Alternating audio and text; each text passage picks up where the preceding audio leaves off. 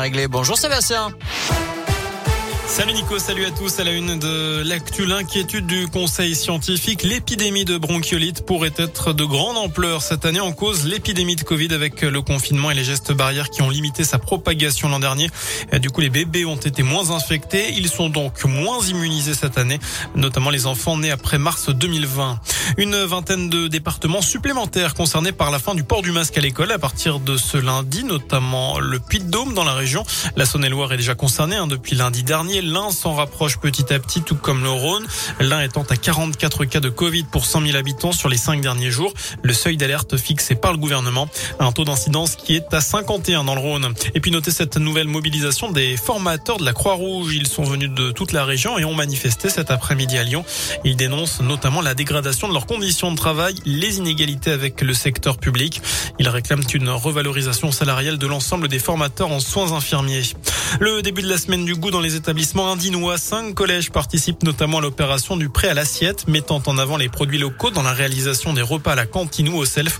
Il s'agit des collèges de Miribel, Montrevel-en-Bresse, Pont-de-Vaux, Toissé et Divonne-les-Bains.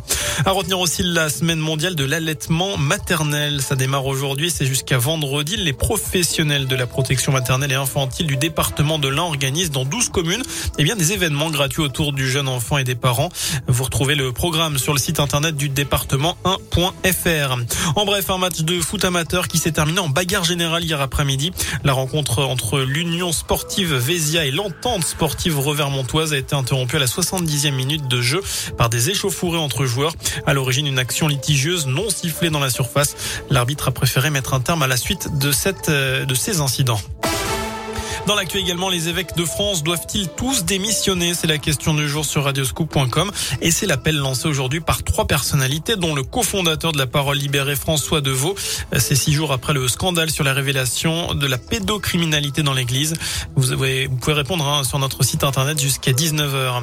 Terminer les fruits et légumes vendus sous plastique. À partir du 1er janvier, les emballages plastiques pour les pommes, poires et autres tomates et concombres seront strictement interdits. Un décret est publié demain. Il sera publié demain avec la liste exacte des produits concernés. On passe au sport en foot. Le FBBP joue ce soir en clôture de la dixième journée de national. Un gros match face à Sedan, quatrième du championnat pour les Bressans, toujours invaincus. C'est à 20h45. Enfin, J-10 avant la sortie du nouvel Astérix. Le 39e album Astérix et le Griffon sortira le 21 octobre avec un voyage dans l'Est pour les Gaulois qui partent à la rencontre d'un peuple mal connu de l'Antiquité, les Sarmates. Album qui se déroule essentiellement dans la neige il sera tiré à 2 millions d'exemplaires en français, 5 millions au total dans 17 langues. Voilà pour l'essentiel de l'actualité. Très bonne fin de journée.